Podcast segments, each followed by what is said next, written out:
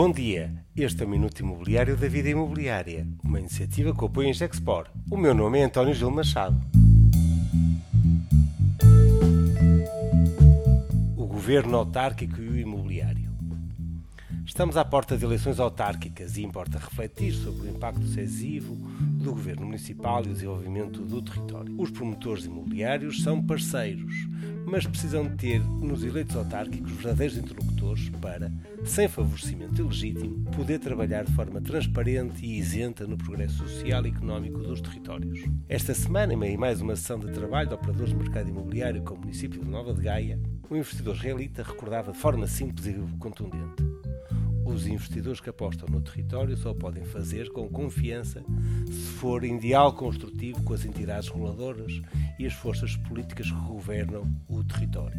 E o dinheiro tem uma lógica fácil: vai para onde encontra terreno fértil.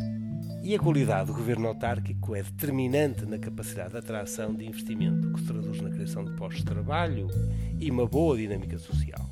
São inúmeros os casos em que é perfeitamente visível como municípios prosperam ao lado de outros que definham. É muito visível no horizonte mais largo perceber ao longo do tempo o impacto do bom e de um mau governo, de autarquia. Mais do que qualquer outro nível de governo, é ao nível das cidades que se mede de forma mais evidente o impacto de uma boa governância. Um desenvolvimento urbano sustentado faz o trabalho de todos Precisamos de bons autarcas, mas também precisamos de bons agentes do setor imobiliário, que sabem instruir processos de licenciamento, que sabem escolher o caminho da transparência e não procuram sempre atuar nos limites legais de mais um piso, mais um recuado, mais uns metros quadrados.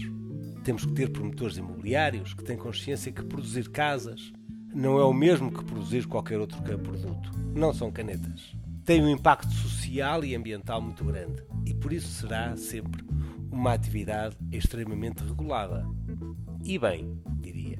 Mas além de autarcas e promotores imobiliários, precisamos de uma governação das estruturas intermédias do Estado que sejam verdadeiramente imputáveis pelas suas ações. Os técnicos da macroestrutura do Estado, nas suas múltiplas divisões e institutos, têm que ser responsabilizados pelas suas não ações para a aprovação de um plano pormenor, recordo que são mais de 20 os institutos e as instâncias do Estado que têm que ser ouvidos.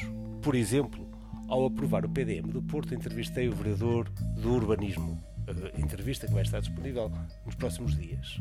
A aprovação do plano florestal do Porto, num território 100% urbano que não tenha um aglomerado de árvores digno do nome de uma floresta, atrasou o PDM do Porto dois meses. É assim um laboratório regulatório cego, onde ninguém das estruturas do Estado alguma vez foi imputado por decisões erradas ou pelos seus atrasos. São muitos anónimos escondidos por trás de regulamentos que gerem organizações como seus redutos de pequeno poder. No processo democrático e transparência do licenciamento, temos que ser capazes de trazer a accountability dos eleitos aos muitos técnicos das diferentes estruturas do poder local e central. A vida imobiliária, numa estreita colaboração com a API, está apostada neste debate em prol de uma transparência e de uma accountability, não apenas dos eleitos autárquicos, mas também de todas as estruturas do governo que são parte essencial deste processo. A segunda Conferência da Promoção Imobiliária, já no próximo dia 30 de junho, promete ser mais um momento definidor deste debate. Este foi o Minuto Imobiliário da Vida Imobiliária e contou com o apoio da Ingexport.